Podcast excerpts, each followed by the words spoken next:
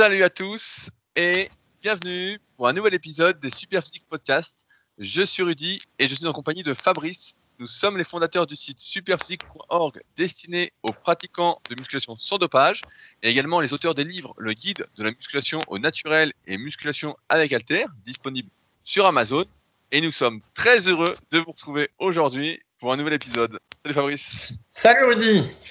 Alors, rapidement, parce que je sais que tu adores mes introductions, juste pour tenir au courant, euh, la nouvelle version du site du Club Superphysique, donc clubsuperphysique.org, sortira a priori au maximum au plus tard le 1er septembre. Donc, il y aura quelques nouveautés, dont les nouveaux tableaux euh, remis au goût du neuf par rapport à ce qui s'est passé la saison précédente, le règlement euh, de la prochaine saison des compétitions du Club Superphysique, qui sont encore une fois qualificatives ce coup-ci pour les Superphysique Games 2020. Donc tout sortira en même temps. Je suis comme vous, j'attends avec impatience euh, sa sortie, mais c'est un peu plus long que prévu, étant donné que euh, je suis toujours euh, très exigeant. également, je ne sais pas si on vous en avait parlé, mais on a sorti juste avant la fermeture estivale de la boutique notre super protéine végétale. Et il semblerait que notre goûteur attitré et goûté. Fabrice. on avait déjà goûté, mais c'est pour dire qu'en fait, euh, donc c'est un mélange de trois protéines. C'est de la protéine de pois, de la protéine de riz brun et de la protéine de citrouille, avec un mélange 50% pois, 25 euh, citrouille et 25 riz. Et en fait, euh, en goût nature, avec du lait de soja, eh ben déjà ça passe. Il n'y a même pas besoin de compléter par une banane ou un peu de sirop d'agave ou quoi que ce soit. Déjà, c'est acceptable comme ça. Donc euh, vraiment, c'est une bonne alternative à tous ceux qui veulent euh, plus prendre de whey protéine, soit qu'ils la digèrent pas bien, ou soit qui veulent diminuer un peu leur consommation de produits dérivés de lait.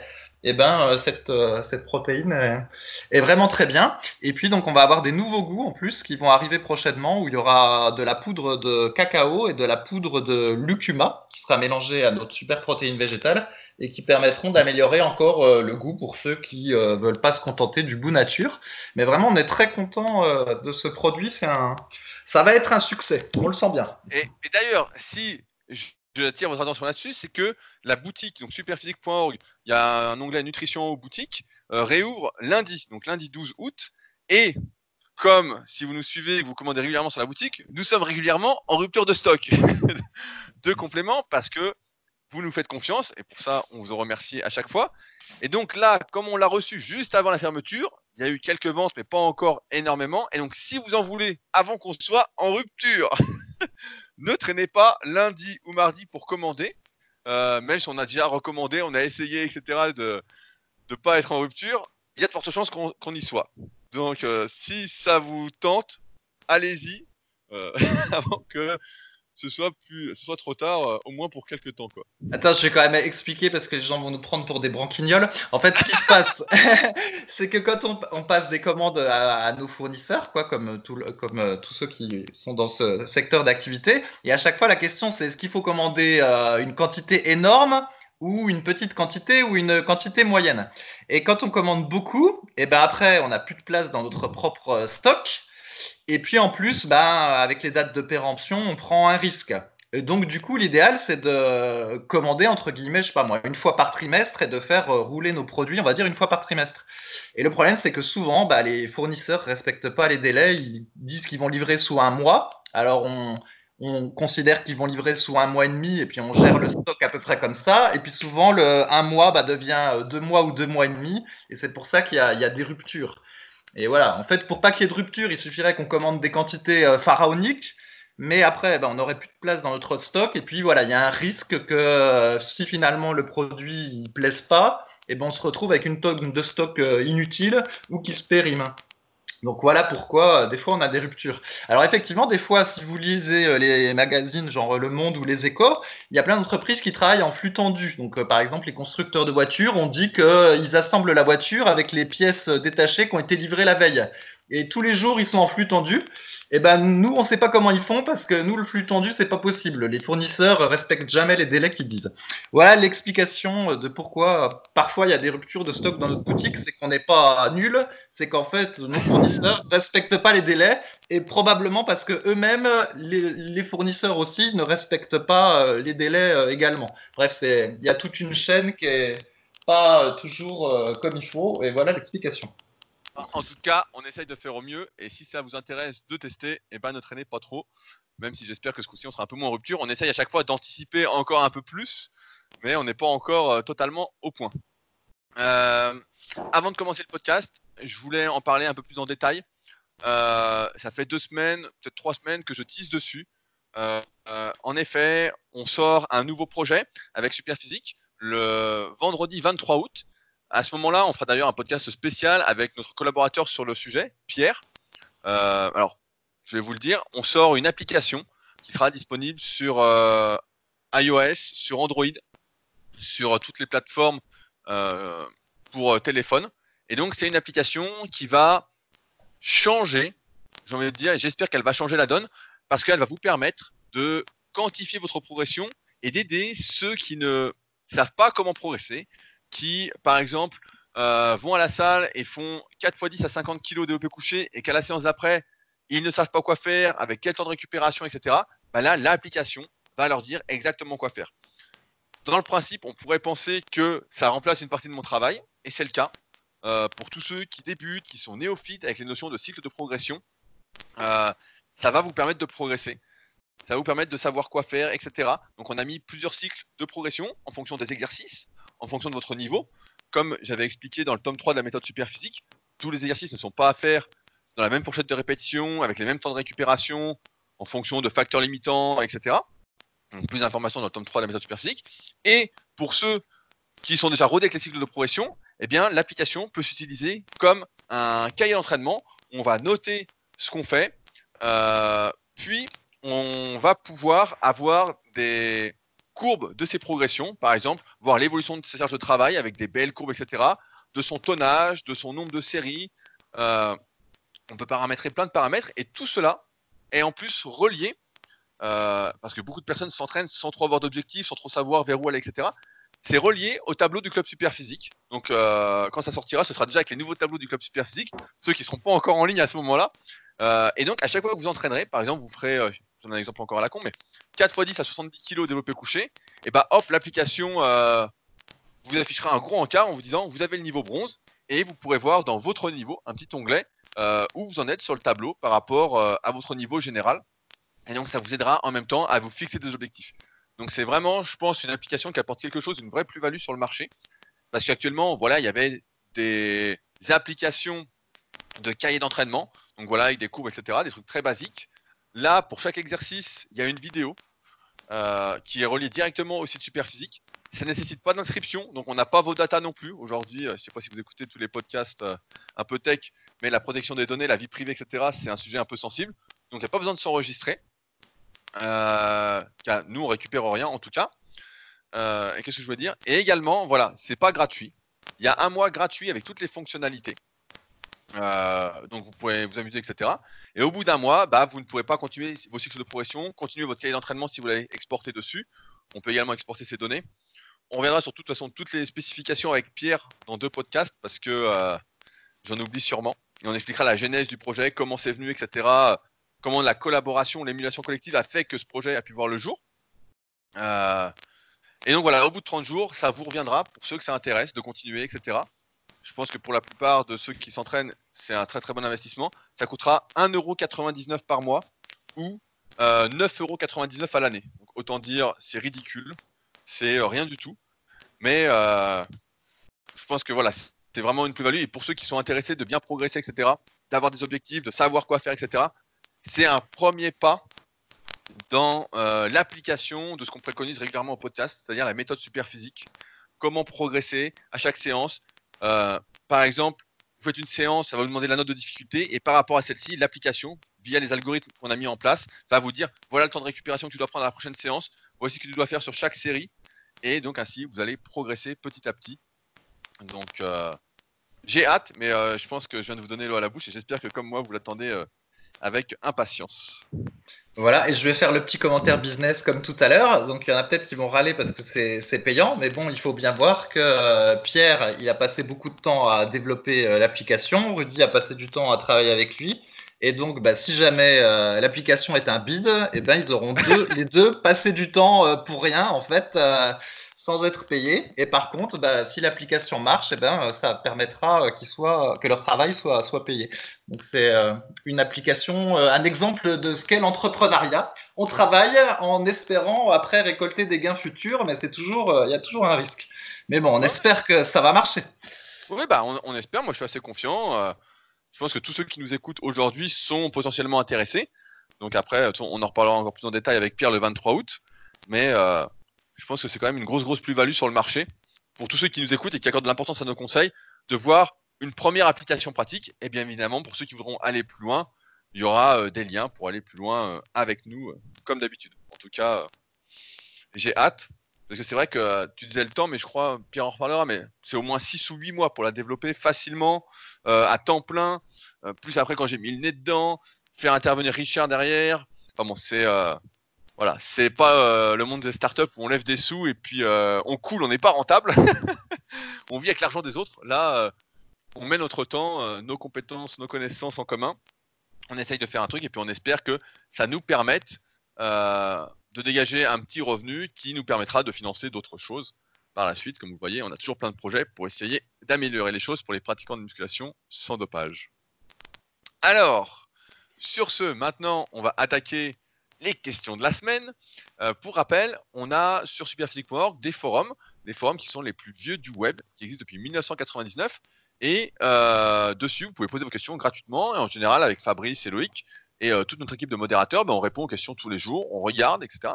Et via ce podcast, on sélectionne les questions sur lesquelles on peut apporter le plus de précision, parce qu'on sait que beaucoup de personnes n'aiment pas lire et préfèrent entendre, écouter, surtout que c'est sympa les podcasts en voiture ou quand on fait à manger, pour se détendre. En ce moment, j'ai une autre technique, c'est que je les écoute le soir, avant de dormir, ça m'évite d'allumer un écran. C'est une bonne technique. C'est pour ça que je mets souvent bonne soirée en story en mettant un lien vers un podcast que ça permet de reposer ses yeux et de mieux dormir par la suite. Euh, et donc voilà, donc j'ai sélectionné quelques questions pour cette semaine. Et on va commencer par une question euh, justement à laquelle l'application pourrait répondre. C'est une question de Nathan. Bonjour à tous, cela fait 7 mois que je fais de la musculation et je rencontre un problème que beaucoup ont dû et déjà surmonter. Je stagne au développé couché. J'ai bien évidemment déjà regardé sur le forum, mais je n'ai pas trouvé quelque chose qui me convenait rapidement mes informations. 1m85, 83 kg. mes performances au développé couché avec barre, 4 x 12 à 55 kg. Et 3 séries de 6 à 8 à 60 kg. même en augmentant petit à petit les poids de séance en séance, je n'arrive pas à placer les 60 kg en 4 x 12 proprement. Je sais que 60 kg n'est rien, mais au vu de mon problème à l'épaule droite, 5 luxations avant la musculation et fragments d'os brisés, c'est déjà beaucoup pour moi. On parle de seulement 5 kg de différence, mais je sens une différence incroyable quand je passe de 55 à 60 kg. J'ai déjà passé par ailleurs les 4 x 10 à 57,5 kg. Alors, spécialiste, je vous demande, avez-vous une ou plusieurs techniques ou astuces pour améliorer cela? J'ai déjà un programme axé sur une séance force où je fais 3 séries de 6 à 8 répétitions et une séance hypertrophie où je fais 4 séries de 12 répétitions. Fabrice, elle est pour toi. Bah, je vais te laisser répondre. Mais en fait, il y a, deux aspects, comme d'habitude. Il y a l'aspect euh, cycle de progression euh, sur le développé couché. Donc, il faut vraiment mettre en place euh, une, stratégie, en fait, avec des, charges et un nombre de répétitions prédéterminées au fil des séances pour progresser sur ce mouvement. On ne peut pas y aller à, l'aléatoire. au développé couché, ça marche pas très bien. Et puis, le deuxième aspect, c'est aussi ben, tous les exercices d'assistance. Euh, par exemple, selon, il y a des morphologies où les gens vont faire euh, du développé couché, puis ça va travailler donc les triceps, les épaules, les pectoraux, le dos, et entre guillemets, ils peuvent presque se contenter de faire que du développé couché pour développer le haut du corps et progresser au développé couché. Et il y en a d'autres eh ben, en plus de faire du développé couché, il faudra qu'il fasse des exercices d'assistance pour progresser, euh, par exemple, au niveau des triceps. Avoir des triceps forts, ben, ça peut euh, aider au développé couché quand on, a du mal à passer un cap. Et donc, c'est pour ça qu'il euh, faut suivre un programme cohérent pour progresser au, coucher. Donc il y a un article sur le site qui détaille en long et en large tout ça, qui avait été écrit par Rudy. Mais euh, bah, je vais te redonner la parole et puis tu vas compléter. Est-ce que tu veux citer des noms de personnes justement qui sont chez toi actuellement et qui construisent tout leur du corps avec du développé couché. oui, bah après ça parlera pas aux auditeurs, mais effectivement j'ai deux anciens du forum euh, à la maison et euh, bah voilà, ils, ont une morphologie qui fait que euh, rien qu'avec le développé couché, ils arrivent à construire tout le haut du corps. Et donc en faisant quelques exercices de poussée, genre du développé couché puis des dips, et ben ça va, ils ont une progression entre guillemets relativement facile, on va dire, tant qu'ils sont réguliers. Alors que d'autres gens, bah, vraiment, il va falloir travailler les, va falloir travailler les, triceps euh, pour euh, progresser au coucher, en plus de faire un cycle de progression, etc. Quoi. Donc euh, voilà, il y en a qui sont plus ou moins chanceux de ce côté-là. Ouais, et ce qui est intéressant, c'est que si on analyse les, deux morpho-anatomies de nos compères, donc c'est Kowok et Jérôme. Donc Kowok, je sais que tu nous écoutes, j'ai appris que tu avais repris le développé couché, sans me le dire. Donc ça me fait sourire. J'attends notre revanche. Et euh, donc, pour analyser les morpho-anatomie, Kowok, c'est quelqu'un qui a une cage énorme. Donc, il n'a pas des bras très courts, mais les bras assez longs. Mais il a une cage tellement grosse que quand il fait le développé couché, en bas, il a à peine les coudes à la parallèle. Donc, euh, il n'a pas de surétirement. Et donc, il prend tout dans les pectoraux. Il a les pecs énormes. Et donc, quand il faisait les dips, pareil, c'était le plus fort d'entre nous à l'époque, il y a 15 euh, ans. Bah, pareil, il faisait des dips à 60 kg. Il avait les pecs énormes. Ça lui faisait bien les triceps aussi. Et Jérôme, bah, Jérôme, lui, est plutôt court. suivant les classements que j'ai fait dans le tome 1 et tome 2 de la méthode super physique, Jérôme, ce serait un dinosaure. Il a les jambes courtes, les bras courts, et euh, il a des triceps très très très longs. Et pareil, quand il fait du coucher, bah, il gonfle un peu partout, du haut du corps. Pareil, il n'a pas trop d'amplitude, et ça va. Et on voit que lorsque on est plutôt long, par exemple, si je reprends l'exemple de Kowok, s'il avait des longs bras et pas de cage thoracique, Fabrice, par exemple, qui est un bon exemple, le, bon contre-exemple, eh ben, quand il est son coucher, il a les coudes qui descendent hyper bas, il est surétiré, euh, et donc ça lui fait surtout l'avant de l'épaule. Et puis comme en plus il a les triceps courts, ben, euh, ça lui fait pas trop les triceps. Et pour prendre des triceps, il est obligé de les faire à côté. Et en plus il sent que le coucher, le mouvement est vachement long.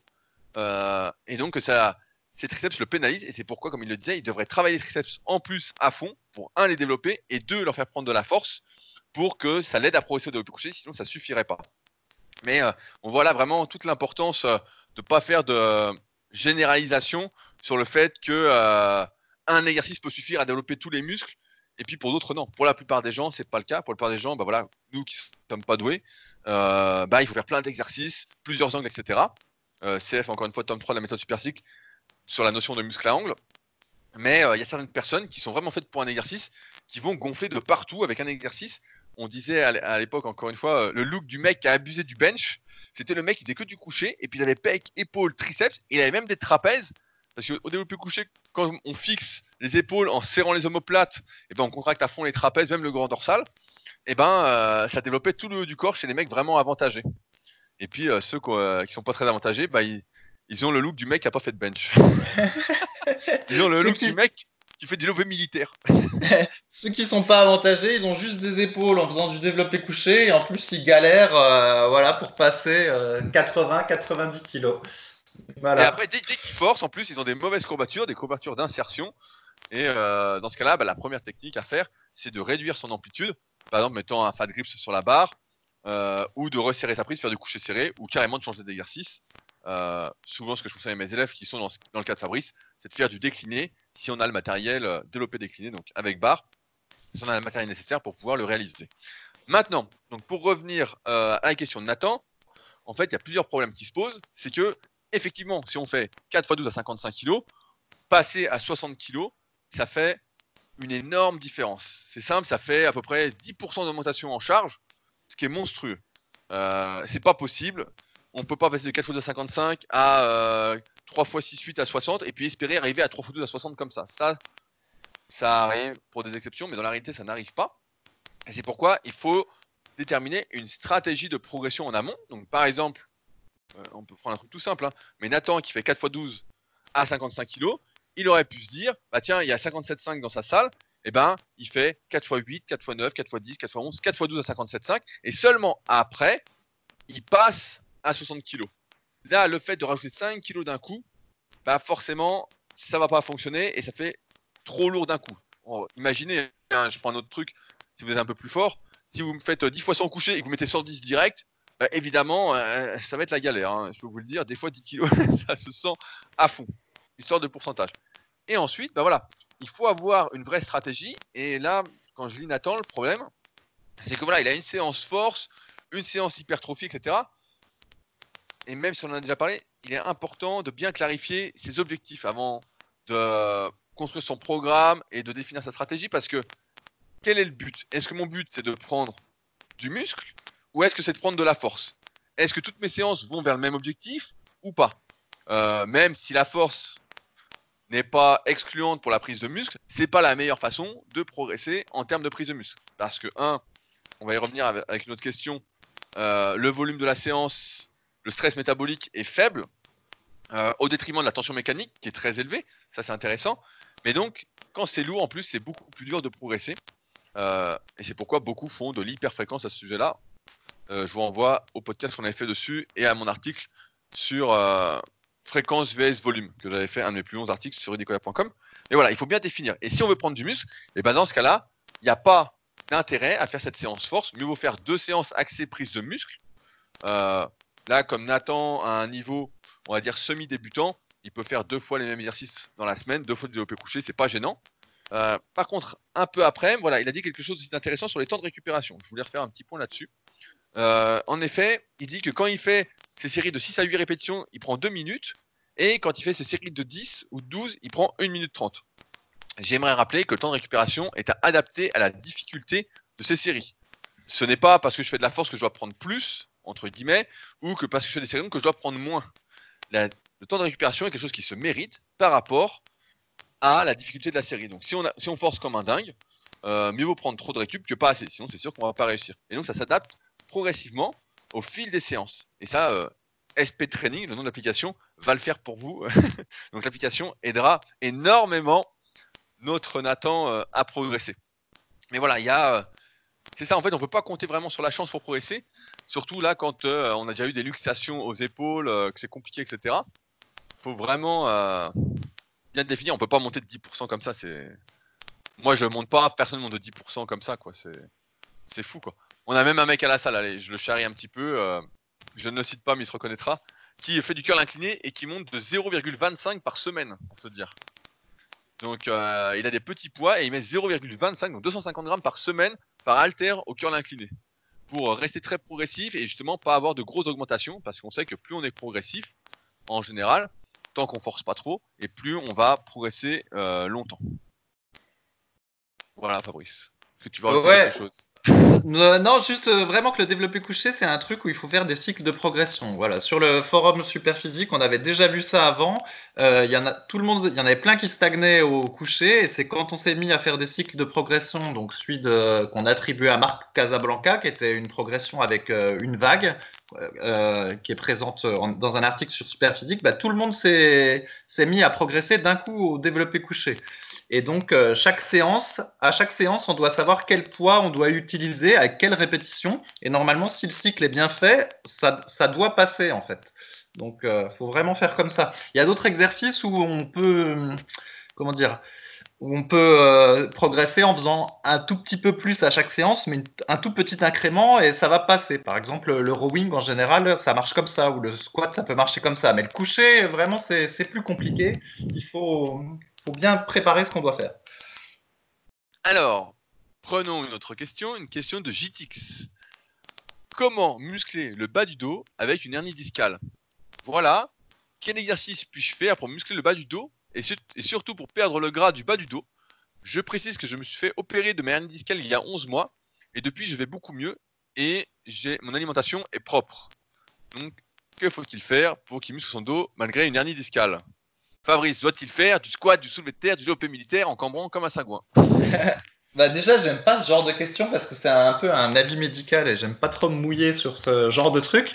Alors déjà, pour perdre le gras au bas du dos, donc euh, au bas du dos puis aux obliques, en fait, c'est toujours une zone de stockage de gras hein, chez les hommes, en fait. Donc c'est celui qui est le plus difficile à perdre souvent. Euh, on peut avoir des abdos et puis continuer à avoir du gras derrière le dos et sur les obliques. Et donc euh, faire comment la fonte de graisse localisée est possible, mais pour la plupart des gens, on va considérer que c'est un mythe parce qu'il faudrait faire tellement d'exercices pour euh, que ce soit le cas que, euh, au final, c'est comme si c'était impossible. Eh bien, il va falloir faire une diète Et même en faisant une diète, la plupart d'entre nous, en fait, on n'arrivera pas à perdre tout le, entre guillemets, le, gras qu'il y a euh, sur les obliques et sur le bas du dos. On peut juste espérer le réduire un peu, mais il faudra jamais euh, imaginer que ça va être nickel, parce qu'à moins de s'investir énormément dessus en étant à la diète toute l'année, euh, comme des athlètes semi-professionnels, on n'y arrivera pas. Donc l'objectif, selon à combien il est, il peut l'oublier. Et après, donc pour muscler le bas du dos, bah, moi je pense que les extensions euh, au banc lombaire à 45 degrés, euh, c'est à mon avis le, moyen le, plus sûr et ça devrait passer euh, avec une hernie discale qui a été guérie. Après, j'en ai pas la certitude, mais je pense que ça, ça devrait aller. Après, cette même personne se posait la question sur le forum si elle pouvait reprendre du soulevé de terre et du squat avec sa hernie discale. Bah après, euh, elle peut, mais ensuite, si elle est blessée, faudra pas qu'elle se plaigne. En fait, sans même euh, être un expert en muscu, on comprend pas bien qu'il y a deux scénarios possibles. Donc, imaginons, j'ai eu une hernie discale, je me suis fait mal, ça a été guéri parce que j'ai fait de la chirurgie, et je décide de refaire du squat et du soulevé de terre. Voilà. Scénario 1, tout se passe bien. Voilà, je fais mon squat, mon soulevé de terre, ma hernie discale ne revient pas, et euh, globalement, tout est bien dans le meilleur des mondes. Scénario 2, je me repète le dos. Et cette fois-ci, je me le pète tellement bien que j'ai mal à mon dos toute ma vie. Et donc, euh, mettons qu'il y a ne serait-ce qu'une chance sur 10 qu'on arrive sur le scénario 2, et euh, de mon expérience de muscu, c'est pas une chance sur 10, ça va plutôt être 5 euh, à 8 chances sur 10 qu'on soit dans le scénario 2, on voit bien qu'on va pas avoir une bonne vie. Donc, à moins d'être un professionnel qui doit prendre ce risque-là parce qu'on est payé pour, ça n'a aucun intérêt pour un pratiquant de musculation récréative de se lancer dans ce truc-là. Et euh, pensez pas qu'on est juste des, vieux monsieur à, dire, à dire, euh, dire qu'il faut être prudent sur ces exercices-là. Encore pas plus tard que la semaine dernière, euh, bah, j'ai revu une connaissance qui faisait de la muscu et le, type s'est tassé le bas du dos en faisant des shrugs lourds. il y a deux ans, et là, ben, au bout de deux ans, il a encore mal au dos, en fait. Il s'est tassé définitivement le, bas du dos. Et tout ça parce qu'il s'est amusé à faire des shrugs comme euh, Kevin Levron dans son DVD. Donc tout le monde n'est pas Kevin Levron. Hein. Donc bref, rappelons-le, quand on fait de la muscu euh, comme ça, pour euh, juste être un petit peu plus musclé et sans qu'on ait besoin de gagner sa vie avec, euh, il faut être prudent dans ce qu'on fait parce que vraiment la blessure au dos, euh, ça pardonne pas. Donc déjà le type là, s'il a une hernie discale, qu'il a été réparé et que là il a plus mal, il s'estime déjà heureux. Donc je lui déconseille fortement d'aller euh, retenter sa chance entre guillemets au squat et au soulevé de terre avec des poids un petit peu lourds. Alors que les extensions lombaires, globalement, ça va même si je suis même pas sûr à 100% que les extensions lombaires, pour être franc, ce soit absolument sans danger pour le, dos. Parce que quand on est dans la position haute du mouvement, si jamais on a le dos un petit peu de traviole, je pense qu'il y a une tension sur les disques vertébraux. Mais on va dire que euh, c'est une tension modérée et que le fait que ça muscle le dos et gaine le dos va apporter un bénéfice supérieur au risque euh, sur la colonne vertébrale. Mais même ça, j'en suis pas sûr à 100%. Donc, euh, prudence avec le dos. Oh là là, t'es vraiment devenu un guerrier modéré, Fabrice. Hein. non, mais en fait, non, mais c'est vrai, ceux, qui écoutent, ils doivent se dire, mais c'est un branquignol, ce gars-là. si, s'il savait toutes les séries de développés militaires et rowing buste penché à 90 degrés, etc., que j'ai fait, euh, il penserait autrement. Mais j'en ai vu tellement qui se sont blessés au dos puis qui, ont mal en permanence que euh, voilà, ça, m'a rendu prudent. Et comme je sais que quand même on commence à avoir euh, une petite capacité d'influence, on va dire, je ne veux pas dire n'importe quoi sur les podcasts pour qu'après être responsable des blessures au dos des gens. Au contraire, je préfère qu'ils soient bien dans leur corps Surtout que voilà, on peut faire de la musculation qui limite beaucoup le risque de blessure en ayant, on va dire, 90% euh, des, bénéfices en termes d'exercice. Voilà, plutôt que faire du soulevé de terre jambes tendues, on fait des extensions au banc lombaire. C'est beaucoup moins risqué et euh, il y a 90% des bénéfices pour le, euh, la musculation du bas du dos, la musculature du bas du dos et voilà ce que je préconise. Ok, bon bah euh, effectivement, Fabrice a bien résumé les choses. Quand on a une hernie discale, il euh, faut éviter de faire le fou. Déjà, quand on a un dos a priori en bonne santé, euh, en bon état, bah, on évite de faire le fou, on évite de trop charger au squat, au soulevé etc., de mettre trop lourd. C'est vite arrivé parce que dès qu'on voit des poids qui s'accumulent, on a l'ego qui prend le dessus et puis on a envie de charger et puis on pense plus à sa position du bas du dos. Du moins, on, sent plus qu'il est bien placé. Ça arrive souvent. Par contre, après une hernie discale, bah, moi, ce que je conseille personnellement, c'est, comme pour tout, c'est euh, d'abord un renforcement statique, c'est-à-dire retravailler tout ce qui est le gainage, donc le gainage de la sangle abdominale, euh, faire de la planche, faire du gainage oblique, faire du gainage inversé, faire même de l'isométrie au banc lombaire en position haute en attendant, renforcer tout ça en fait déjà de manière à ce que ce soit stable, qu'il y ait une sorte de reposoir en fait, que nos vertèbres soient un peu soulagées via les muscles qui sont développés.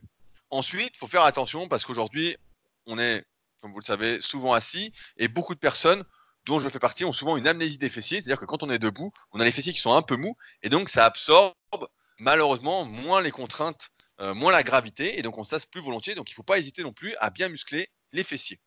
Euh, également, j'avais vu euh, que plus on avait les ischios souples, vous savez, quand on est debout, bah, je fais l'étirement en même temps que vous, j'imagine, euh, et ben si on arrive à bien poser les mains au sol, etc., en étant bien souple des ischios, ça réduit également euh, les tensions sur le bassin et ça libère un peu le dos. Donc pas, il faut vraiment, avant de vouloir repenser à faire de la musculation classique, donc du soulevé de terre, du squat, etc., c'est d'abord gainage, renforcement, souplesse. Ça, c'est la base. Et ensuite, seulement après, on peut se dire, on retente, si vraiment on a envie, on n'est pas obligé, euh, de faire des exercices un peu dangereux. Donc après, c'est ce qu'on va appeler, moi ce que j'appelle personnellement du gainage dynamique. Et ce que j'avais conseillé à Jérôme, qui est euh, chez toi actuellement Fabrice, c'est par exemple, une fois que ça va, et eh ben, on se met par exemple à faire du soulevé de terre léger, s'il est à 40-50 kg, mais très léger, bien placé, on se filme, on regarde, et voilà, de faire du gainage dynamique pour avoir un dos renforcé, en fait, capable de supporter les contraintes de la vie de tous les jours. Mais surtout, j'ai envie de dire, on oublie, et je sais que c'est difficile à entendre, c'est difficile à mettre en pratique, etc faites ce que je dis, euh, pas ce que je fais, on va dire ça comme ça, euh, et bien c'est compliqué, mais il faut éviter de partir dans des courses à la performance. Peut-être arrêter de se dire, bah tiens, je vais faire du squat à fond, je vais devenir champion de powerlifting, je vais devenir haltérophile, je vais faire ceci, etc. Souvent, on voit les champions, on voit ceux qui réussissent, etc. Ils font ci, ils font ça, on se dit, ah bah nous aussi on peut le faire. Sauf que non, nous on peut pas, le... tout le monde peut pas le faire. Eux c'est les champions, eux c'est les meilleurs. Et malheureusement, toutes les personnes qu'on connaît, bah, on en a connu vraiment beaucoup, beaucoup qui sont massacrés avec la musculation je repensais encore à Snake, dont on a déjà parlé, que j'ai encore vu sur Instagram, hein, qui a le dos vraiment défoncé avec trop hernie discale. Euh, donc euh, vraiment faire gaffe. Quand on a pas mal, en fait, on se rend pas compte du bonheur que c'est de pas avoir de douleur. Et quand on a mal, on se dit merde, j'ai mal partout. Et là, on est tout de suite de moins bonne humeur. Donc vraiment euh, prudence, prudence et accent sur le renforcement, la mobilité, la souplesse. et ensuite seulement se remettre en mouvement de manière dynamique, de manière sécuritaire et en évitant de faire le foufou comme si on n'avait jamais rien eu. Surtout quand on, Fabrice l'a dit, on n'a rien à gagner après. Le but, c'est, euh, voilà, on veut se muscler, on veut faire des performances, c'est bien, c'est cool, mais euh, c'est d'abord pour soi. Le reste du monde n'en a complètement rien à foutre et ça ne changera pas votre vie. voilà. Tu voulais dire quelque chose, Fabrice? Euh, ouais, je peux juste ajouter qu'effectivement, en fait, au niveau des blessures euh, au dos, par exemple, on peut les classer en deux types. Il y a, euh, on a un petit peu mal au dos quand on s'entraîne en faisant, je sais pas moi, du squat ou du soulevé de terre. On va dire que c'est un peu mon cas. Moi, j'ai des tensions dans le dos maintenant si jamais je fais des exercices, on va dire lourds, qui mettent de la pression sur le bas du dos. Mais ça, à la limite, c'est pas grave. Il suffit que je les fasse pas et tout va bien. Mais il y a des mal de dos où même si vous arrêtez la muscu, vous allez avoir mal au dos tous les jours. Et c'est ce truc-là qu'on veut surtout pas qu'il vous arrive. Et c'est pour ça qu'on recommande la plus grande prudence. Parce que c'est ce qui se passe euh, quand on a le dos bousillé beaucoup. Bah après, on a mal tous les jours, en fait. Muscu ou pas muscu. Et c'est une situation qu'on veut pas euh, qui arrive. Ah ouais, mieux vaut éviter euh, d'en arriver là, en tout cas. je voulais maintenant traiter une question de Manosia que j'avais vu euh, au Super Physique Games qui avait fait le déplacement pour venir voir la compétition. Donc d'ailleurs la dernière vidéo est sortie ce week-end, c'est celle où je suis. Et Fabrice n'a encore une fois pas regardé. Vous pouvez le huer. Je serai d'accord avec vous. C'est une honte. Ouh, et euh, voilà. Donc question de Manosia. Euh, bonjour à tous, je suis débutant en musculation et je suis un programme générique en half body. Pour le moment, j'en suis content, mais je me demande à partir de quand le compléter. Je m'explique je ne fais qu'un exercice par muscle, développé couché pour les pectoraux, élévation latérale pour les deltoïdes, curl incliné pour les biceps. Je me demande à partir de quand il sera nécessaire d'ajouter des exercices comme du développé incliné, du curl au pupitre ou marteau, ou encore de l'oiseau pour les épaules. Merci de m'éclairer et bonne journée. Fabrice. Oui, bah, on, on c'est vrai qu'on a déjà pas mal répondu à ce type de questions. En fait, donc quand on débute, on commence par un entraînement full body et puis assez rapidement, bon, on se rend compte que euh, les exercices qui sont faits en fin de séance, on n'a plus assez d'énergie pour les faire. Et puis c'est à ce moment-là, du coup, qu'on va diviser son programme d'entraînement en deux. Et alors là, naturellement, en même temps qu'on divise son programme d'entraînement en deux, ben, on va rajouter euh, divers exercices pour euh, chaque groupe musculaire. Donc quand on est en full body, effectivement, on va faire qu'un exo pour les biceps, mais après quand on va passer en half body, ben, il est assez naturel d'en faire deux pour pouvoir travailler euh, les, les, biceps au sens large, donc biceps brachial et brachial antérieur, avec deux exercices spécifiques. Voilà, c'est une évolution assez naturelle euh, qui se fait. Et euh, généralement, ça correspond au niveau euh, intermédiaire en termes de tableaux de force qui sont sur le site euh, euh, du club Superphysique ou le, ou le site Superphysique, il y a des tableaux de force. Et en général, êtes-vous fort? Voilà, en général, c'est à peu près au niveau intermédiaire que cette transition se fait.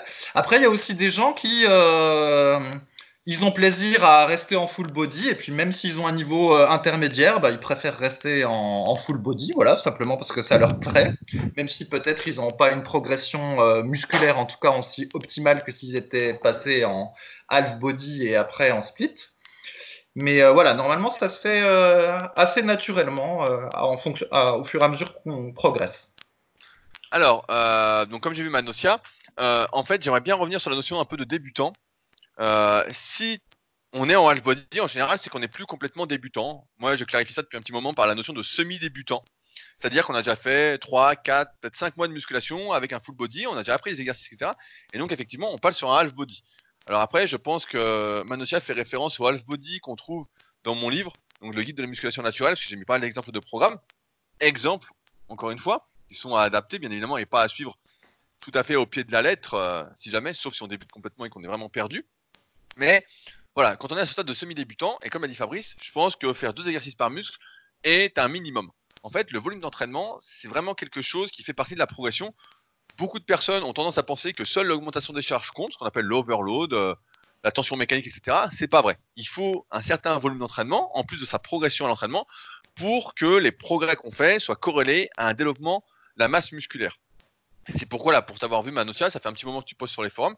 Je pense que tu peux effectivement passer euh, à plusieurs exercices par muscle, euh, au moins deux, et voir comment tu réagis, etc. Tu vas sans doute te rendre compte, parce qu'on s'en rend pas compte quand on fait qu'un seul exercice, que lorsqu'on en fait deux, ben, euh, on le deuxième empathie un peu. On va se dire, putain, je suis déjà tout congestionné, je suis déjà tout gonflé, etc.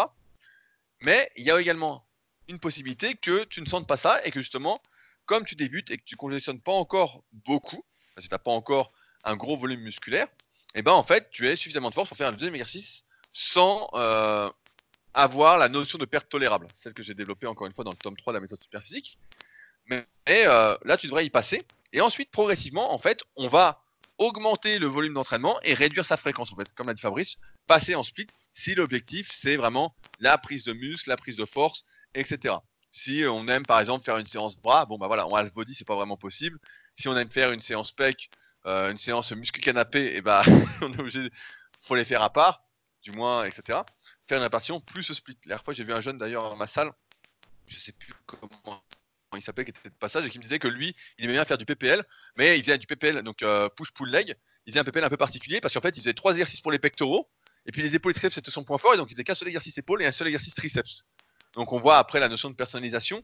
Mais voilà, faut pas hésiter à monter le volume d'entraînement quand ça fait déjà quelques mois qu'on s'entraîne pour voir ce que ça donne et surtout ne pas rester concentré seulement sur la progression parce que on en a vu des types comme ça avec très peu de volume d'entraînement, euh, surtout des charges lourdes qui certes peuvent progresser en force, etc. Mais euh, qui n'en font pas suffisamment. D'ailleurs, dans l'application euh, SP-Training qui sortira, on a mis quelques programmes en exemple pour ceux qui n'en ont pas, pour suivre, c'est surtout pour les débutants. Et après, on n'hésite pas à vous laisser carte blanche, mais voilà. Manosia, je pense que tu pourrais euh, augmenter un peu ton volume d'entraînement. Et si jamais ça prenait trop de temps tes séances et que tu vois que tu n'avais plus l'énergie nécessaire pour tout faire, bah, ne pas hésiter à passer sur un split euh, sur trois jours, euh, quitte à répéter un peu plus souvent qu'une fois par semaine, étant donné que tu es encore semi-débutant. Souvent on sous-estime, c'est marrant qu'on sous-estime autant que ça le volume d'entraînement, alors que c'est un facteur vraiment très très important. Moi je me souviens, je faisais des séances à un moment quand je testais le bouquin Big au-delà du possible Donc ce super livre de Tom Platz et Léo Costa, euh, pareil, qui a une vingtaine d'années, et bah il disait on faisait les biceps, il fallait faire tous les muscles tous les jours. Il y avait un programme pour champion, c'était deux fois par jour, six fois par semaine. Voilà, avec ça, il paraît que tu allais exploser. Euh, c'était basé sur les entraînements haltérophiles. Fallait pas s'entraîner plus de 45 minutes à chaque fois pour le taux de testostérone, etc. plein de conneries euh, qu'on a déjà expliquées. Et donc tu faisais le truc, et donc tu faisais par exemple trois séries de curl le matin, trois séries de curl le soir, puis tu faisais ça tous les jours. Et en fait, tu faisais tes trois séries, et puis euh, tu bah, il me reste encore de la force. Euh, même si tu avais forcé à l'échec, bah voilà.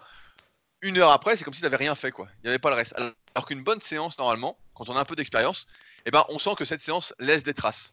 Que euh, quelques heures après, bah ouais, on a le muscle qui est un peu fatigué. Le lendemain, on a peut-être des courbatures en fonction des gens, en fonction de la morphanatomie, en fonction de comment ça nous a étiré ou surétiré. Mais euh, voilà, on a une trace. Et si on n'a pas cette trace-là, j'ai envie de dire, bah, c'est que la séance n'a pas été assez impactante pour euh, déclencher, entre guillemets, une prise de muscle proportionnelle à la progression qu'on réalise à l'entraînement. Là, c'est un... Je viens de trouver ça, je trouve que c'est pas mal. Donc voilà, si votre muscle n'est pas fatigué après la séance, en général, c'est que vous n'en avez peut-être pas fait assez. Donc n'hésitez pas à augmenter le volume. Oui, et on s'est aperçu aussi que pour euh, maximiser en fait, euh, comment dire, sa, propre musculature, euh, bah, il faut faire plusieurs euh, exercices par muscle. Et par exemple, le cas des biceps, c'est euh, assez emblématique. pendant longtemps, on pensait qu'il suffisait de faire du curl à la barre, qui était considéré comme l'exercice pour la masse du biceps. Et puis finalement, ben, on s'aperçoit que le biceps, donc il y a le biceps brachial, le brachial antérieur qui vont composer le biceps, et puis que quand on fait un exercice comme le curl incliné qui va plutôt travailler le biceps brachial, et un exercice comme le curl pupitre qui va plutôt travailler le brachial antérieur, et eh ben entre guillemets, on a du coup deux chances, si on peut dire, euh, pour pouvoir euh, augmenter son tour de biceps. Alors quand on fait qu'un seul exercice, eh bien, on va pas maximiser entre guillemets ses chances euh, de, volume. Et donc, il y a plein de groupes musculaires comme ça euh, qui bénéficient de faire plusieurs exercices. Un autre cas, c'est au niveau euh, des, quadriceps. On pourrait penser que faire que du squat, ça suffit. Et moi qui fais beaucoup de squats, effectivement, j'avais des gros quadriceps. Mais en fait, le, alors celui du milieu, dont je retiens jamais le nom, le vaste latéral, c'est ça, Rudy? Lequel est le le droit antérieur, tu veux dire Ah voilà, le droit antérieur, je me mélange toujours. Et eh bien en fait, j'avais pas de droit antérieur. Et, euh, et, quand je me suis mis à faire des fentes, et eh ben effectivement, j'ai mon droit antérieur qui est entre guillemets euh, apparu. Et donc, euh, ça veut dire que un seul exercice par muscle, souvent, ça suffit pas, même si bah, il y a des contre-exemples où on a parlé tout à l'heure de ceux qui étaient faits pour le coucher, puis eux, bah, ils arrivent même à prendre plein de muscles en même temps juste avec le coucher. Mais il y a quand même, le plus souvent, bah, il faut faire plusieurs exercices différents pour maximiser, entre guillemets, son propre potentiel. Donc, c'est ce qui explique aussi que naturellement, on passe à du half et puis après du split, si on veut vraiment être le plus musclé possible pour soi-même. Quoi. Ouais, ouais, non, mais c'est. C'est vrai. Et d'ailleurs, je vais rebondir donc sur une question pour conclure cette, ce petit débat. C'est une question qui a été postée justement ce matin, juste avant le podcast. Je sais pas si tu l'as vu. C'est une question de Carbone 13. Euh, donc je vais la résumer parce qu'elle est assez longue. Euh, donc ça fait deux mois qu'il teste l'entraînement en full body cinq fois par semaine. Euh, d'une part, qu'elle a toujours aimé les entraînements en full body. Premier point important. Aimer la façon dont on s'entraîne. Mais qu'augmenter le volume dans un full body trois fois par semaine n'était pas tenable. Et donnait des séances surchargées. D'autre part, il a lu qu'a priori, certains nouveaux travaux de recherche j'aime bien cette expression, montrait que du full body à haute fréquence était plus intéressant pour l'hypertrophie la prise de force qu'un split à fréquence deux fois. Euh, en théorie, il explique que ce serait. Euh, il donne la théorie de base, hein, il n'est pas forcément convaincu de tout ça, mais il explique que euh, quand on fait par exemple une série de squats, on peut imaginer que ça donne une unité de croissance musculaire, mais que faire cinq séries à charge égale ne donnera peut-être que quatre unités de croissance tu vois, que ce serait pas proportionnel au nombre de séries, etc. ça me fait penser à Arthur Jones, il ne faut qu'une balle pour tuer un éléphant. Voilà, donc il explique tout ça dans son topic qui est vachement euh, intéressant, vous pouvez aller le lire, il a vraiment fait un bon retour. Et euh, donc il explique le programme qu'il a suivi. Donc en fait c'est très simple, il y a 7 exercices par jour, une poussée horizontale et verticale, donc ça veut dire un développé couché et un développé au-dessus de la tête pour les épaules, un tirage horizontal et vertical, donc un rowing et un exercice de traction. Euh, un exercice pour les ischios, un exercice de poussée pour les cuisses, donc squat ou presse à cuisse, et un exercice d'abdos. La première série est faite en suivant le format 5-3-1. Donc euh, DC, développé, il mis DL, je sais pas ce que c'est DL. Mais euh, squat, DM, euh, traction supination. Et le reste est fait en 3 x 8-12. c'est un peu bizarre quand même. Hein. Première série est super lourde, après on fait 8, 10, 12. Et si on fait un échec, on baisse les poids. Et donc il y a des déloads, etc. Et donc il explique que lui, à un niveau intermédiaire, il fait 1m83 et il fait 80, pour 75 kg, il fait 90 au développé couché, 120 au squat et 155 au soulevé de terre. Et donc il est content parce que ses performances ont bien augmenté, probablement plus que sur le upper lower que je suivais avant. Malheureusement, il précise qu'il n'a pas tout noté précisément avant. Et physiquement, qu'il a gagné 2 kg, qui ont l'air plutôt clean, pas ou peu gras. Donc en deux mois, 2 kg de muscle. Euh, et donc il nous demande ce qu'on en pense. Ouais, bah déjà, en fait, on la, connaît cette théorie euh, de dire que euh, en s'entraînant plus fréquemment et en variant les exercices, bah, du coup, on éviterait de trop surcharger le système nerveux parce que les exercices seraient variés d'une séance à une autre, travailleraient le même groupe musculaire et donc on bénéficierait euh, entre guillemets, de plus de croissance parce qu'on travaillerait plus fréquemment et on pourrait se permettre de travailler plus fréquemment parce qu'on a varié les exercices. Donc, euh, on connaît bien la théorie là, on l'a déjà vu euh, des tas de fois. Après, de notre expérience, ça, ça marche pas sur la durée et en plus, ça ne permet pas aux articulations de bien se reposer. Donc, au final, c'est pas terrible, je pense, en termes de longévité. Et puis, ben, sur la durée, nous, on n'a pas l'impression que ça marche, euh, cette chose-là. Donc après, lui dit qu'il a eu des résultats euh, sur ces deux mois. Ben, ma foi, tant mieux pour lui, et espérons que ça dure. Mais de mon point de vue, c'est pas ce qui marche le mieux euh, pour la plupart des pratiquants naturels. Je peux pas dire autrement, mais. Oui, oui, non, mais en fait, ce qui est intéressant, c'est qu'on voit le parallèle en fait avec des vieilles théories. c'est intéressant parce que voilà, on voit que son message est bien écrit, que lui aussi ne prend pas tout pied dans les articles scientifiques.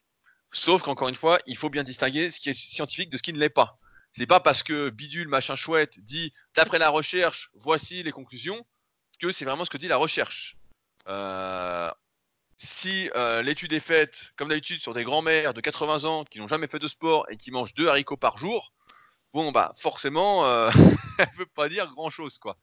Alors j'exagère un petit peu pour bien que vous compreniez, mais voilà, c'est difficile. Euh, d'avoir des volontaires sérieux pour faire une vraie étude sur la musculation, surtout des pratiquants qui ont déjà de l'expérience, qui seront prêts à euh, gâcher en quelque sorte leur progression, leur entraînement, surtout s'ils utilisent bah, des cycles de progression comme nous, un entraînement euh, un peu carré. ensuite, sur le nombre de séries, bah, on s'est aperçu par exercice que la bonne moyenne, bah, c'était entre 3 et 4 séries pour la majeure partie des individus. Qu'en deçà, même si ça revient régulièrement aussi à la mode. La théorie de la série unique, bah, une série déclenchait moins de croissance musculaire que 3 à 4 séries par exercice. C'est encore une fois, comme on en avait parlé dans le podcast, les trois facteurs de l'hypertrophie, une question de stress métabolique, d'un équilibre parfait entre l'attention mécanique et le stress métabolique. C'est pas qu'une question de mettre toujours plus lourd, etc. Donc c'est pourquoi, comme je disais précédemment, pour moi, faire euh, trois séries d'un exercice, même tous les jours, dans une optique de prise de muscle, bah, c'est beaucoup moins bien. Euh, c'est dommage par contre qu'il n'ait pas noté ses performances avant parce qu'effectivement on sait que l'hyperfréquence, donc j'ai fait une énorme vidéo sur la formation Super qui dure 35 minutes où j'explique les différents cycles, comment s'entraînent les mecs, les tests qu'on a fait, etc. Donc formation Super https méthodesp.com. Euh, on sait que l'hyperfréquence, quand on force pas à fond, quand euh, eh ben, c'est un excellent moyen de gagner de la force rapidement, de progresser nerveusement, de progresser en technique, etc. Même si ça prend un temps fou, parce que quand on travaille sa technique, eh ben, il faut faire attention à plein de points importants. Et, euh, pour finir, comme tu l'as bien précisé, quand on entraîne ses muscles tous les jours, même sous différents angles, même si on force pas, etc. Et on est quand même obligé de forcer au bout d'un moment pour progresser. Ça, c'est quand même la conclusion. Eh ben, on a remarqué que les articulations n'appréciaient pas, les tendons n'appréciaient pas, euh, qu'à terme on avait mal partout, qu'en plus on gonflait pas. Euh, je suis persuadé que pour la majorité des individus, un programme bien pensé, euh, avec suffisamment de volume d'entraînement, est beaucoup plus efficace pour construire du muscle que la haute fréquence. Franchement, d'expérience, et je parle d'expérience sur des milliers d'élèves hein, avec qui je vais faire des tests, etc. C'est pas un chapeau, euh, c'est pas une étude sur trois, trois grands-mères et, deux pépés. Donc, euh, c'est vrai que après, ce qui est intéressant aussi, c'est que euh, voilà, c'est encore une fois, une Carbone est semi-débutant. Il a 83 75 kg et il fait 90 kg au coucher. Donc quand on est semi-débutant, j'ai l'impression qu'on, mes expériences quand m'amènent à penser que on profite mieux de la haute fréquence. Euh, et là, c'est rendu possible parce qu'aussi, il utilise des charges assez faibles. Mettre 100 kg tous les jours sur les pecs, 100 kg couchés, 100 kg inclinés, 100 kg déclinés, etc. Des dips au quatrième jour, etc. Il y a un moment, on a mal partout. Franchement, euh, c'est pas tenable sur le moyen long terme, mais après, sur le court terme, encore une fois, c'est tenable. Et enfin, sur les 2 kg de muscle, eh ben, je suis beaucoup plus circonspect, sachant que euh, si vous avez lu mon livre numérique sur la sèche, vous savez que ce qu'on prend pour du muscle est souvent bien du gras, et que euh, le gras prend plus de place que le muscle, donc dès qu'on prend un peu de gras, on se sent plus balèze. Euh, je ne pense pas qu'on prenne 2 euh, kg de muscle en deux mois, surtout quand on est déjà semi-débutant. ça ferait, même si on optimise tout avec l'alimentation, etc., ça ferait 12 kg par an. Donc je n'y crois pas du tout. Donc malheureusement, je suis désolé Carbone de briser tes rêves, mais il y a sans doute 1,5 kg de gras et 500 g de muscle pour être sympa si tu as progressé à l'entraînement sur des performances en même temps en série moyenne, euh, on peut se dire que peu de volume d'entraînement peut fonctionner. Mais en tout cas, la haute fréquence euh, comme ça en full body, etc., j'y crois vraiment pas, du tout. Tous ceux qui font ça, j'en ai vu hein, à ma salle, au Super Gym sur Annecy, qui sont venus, qui voulaient me convaincre et tout. Et je vois les types, euh, je leur dis, bah, on, en reparle dans quelques années. Et puis bon, bah, souvent ils tiennent pas quelques années.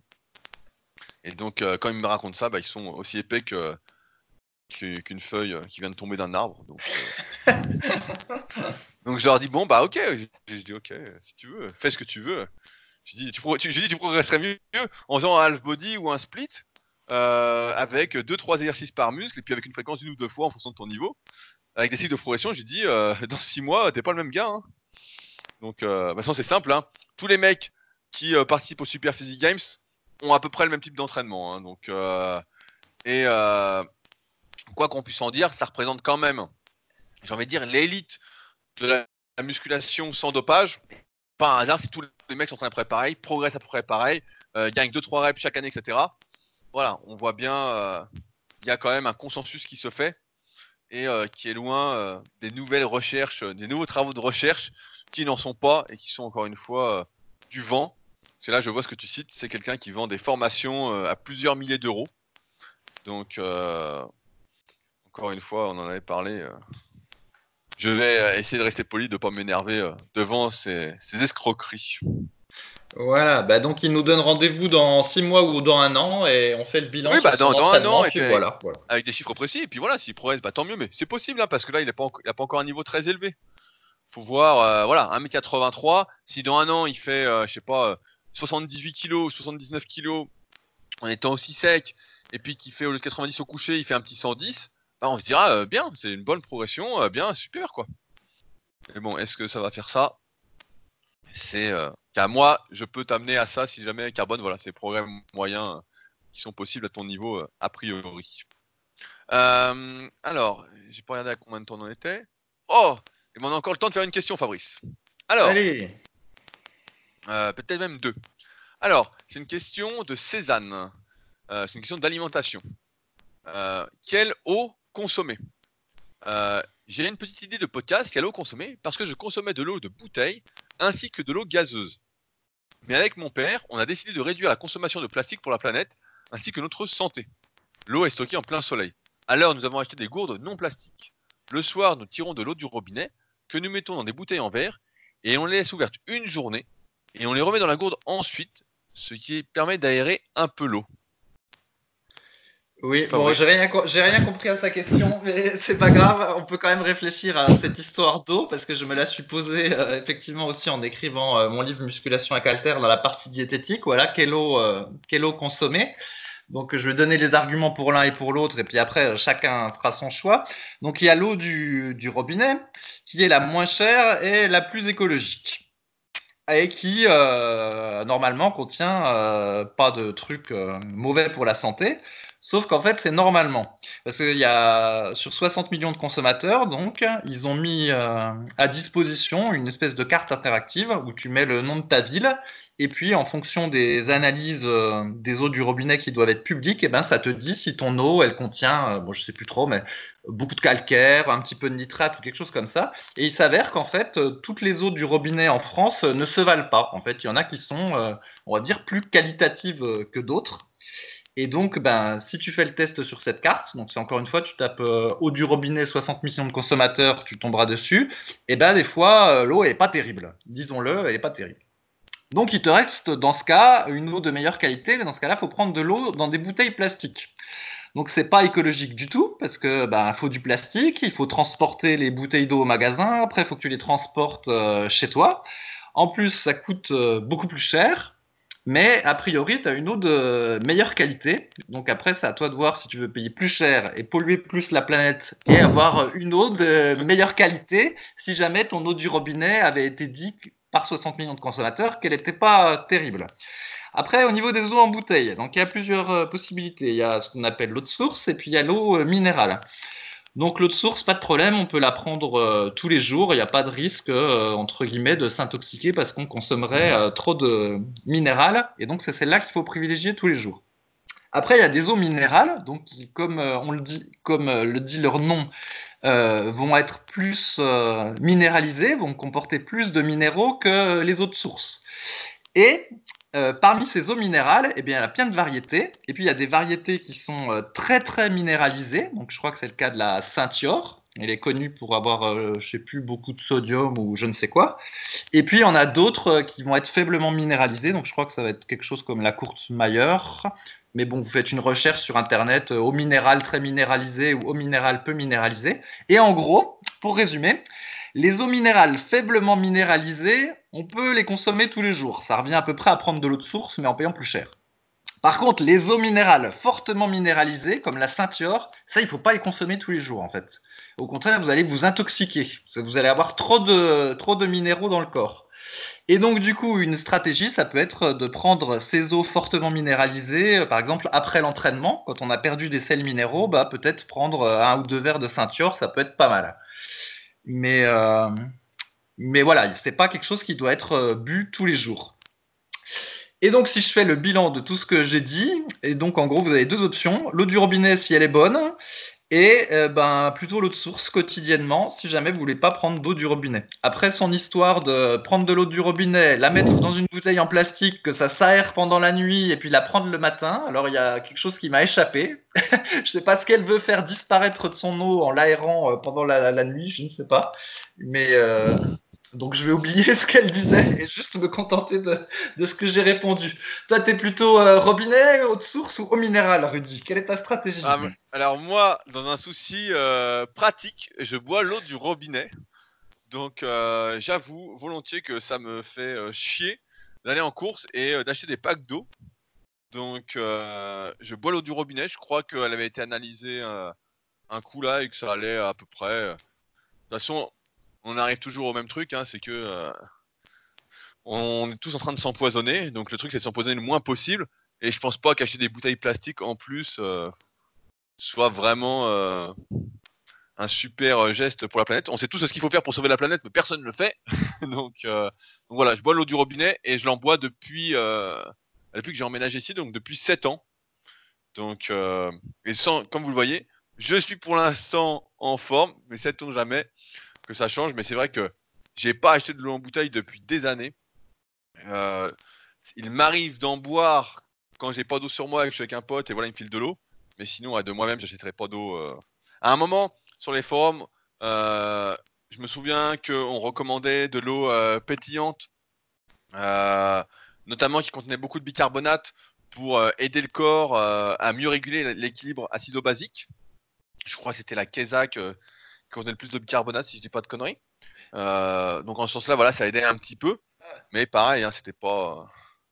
Fallait pas boire 3 euh, litres par jour, quoi. Hein. Uh-huh. par jour. Ouais, donc moi j'ai fait un compromis en fait, donc parce que je, suis allé sur le site 60 millions de consommateurs et l'eau euh, à côté de chez moi elle est classée dans les pourris. Dans les pourris. Et donc, du coup, quand je m'entraîne, eh ben, je prends l'eau du robinet euh, avec euh, un peu de jus de citron puis un peu de Super BCA, là, notre, euh, notre produit qu'on vend sur le site Super Physique. Parce qu'en fait, comme je prends 2 litres d'eau, voire 2 litres et demi pendant la séance, s'il fallait que ça soit des bouteilles d'eau en plastique, j'en consommerais trop. Donc, oh, le, le, pollueur, quoi. donc, non, justement, là, je prends de l'eau du robinet pendant la séance parce que, voilà. Mais par contre, le reste du temps, pendant les repas, et eh ben là, je prends de l'eau de source euh, en plastique. Voilà, je fais de la pollution. Oh J'ai trouvé ce, compromis-là.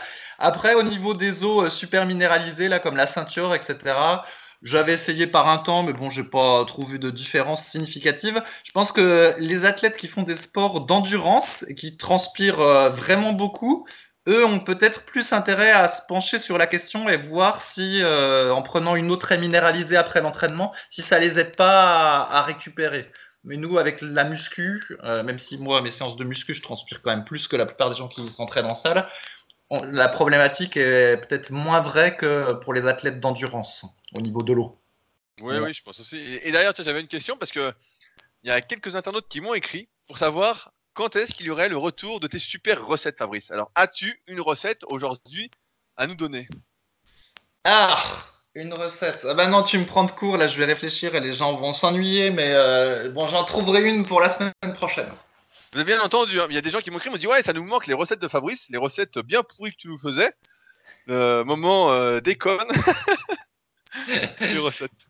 Non, mais euh, tout a, changé, Rudy. Donc, parce que tu sais, donc il y a plusieurs mois, je suis devenu vegan. Et donc, le problème, c'est que les recettes que je proposais, euh, la plupart, elles étaient végétariennes parce que pendant longtemps, j'avais été végétarien. Donc, j'avais donné des exemples de recettes végétariennes. Après, je suis passé vegan et il a fallu du temps, en fait, pour que je, je m'adapte. Et par exemple, je mangeais beaucoup de bio. Et donc, c'était entre tous les jours, bah, comme toi, je mangeais des œufs bio tous les jours. C'était une de mes sources de protéines. Et puis, en plus, j'aimais bien ça. Et donc, du coup, après, je les ai remplacés et ben, il faut le temps que ça s'ajuste. Tu vois, je veux pas non plus donner des conseils si c'est pas du tester et éprouver. Mais là, ça commence. Je commence à avoir le rythme, donc je vais pouvoir euh, parler un peu plus. Je sens qu'on va se régaler. Je sens que ça va être exceptionnel. Euh, et ben sur ce, on va s'arrêter là pour aujourd'hui. Euh, et ben voilà, on en est à peu près à une heure. Donc, comme d'habitude, si vous avez des questions, et ben n'hésitez pas à les poser sur les forums Superphysique. Donc je rappelle, c'est superphysique.org et ensuite forum. Comme vous voyez, on essaye d'y répondre dans la bonne humeur, en essayant d'apporter une vraie plus-value. Euh, également, si vous souhaitez nous aider à faire connaître ce podcast, n'hésitez pas à le commenter et à laisser des notes sur les applications où euh, vous l'écoutez. J'ai vu qu'on montait sur l'application podcast sur euh, iPhone. Sur les autres, je suis moins. Mais je vois tous vos commentaires sur SoundCloud, donc ça fait toujours plaisir de voir votre soutien. Donc n'hésitez pas. Et euh, si jamais vous avez des suggestions, ben, c'est toujours avec plaisir. Sur ce, donc, on se retrouve la semaine prochaine avec normalement une recette de Fabrice. Salut Salut, à la semaine prochaine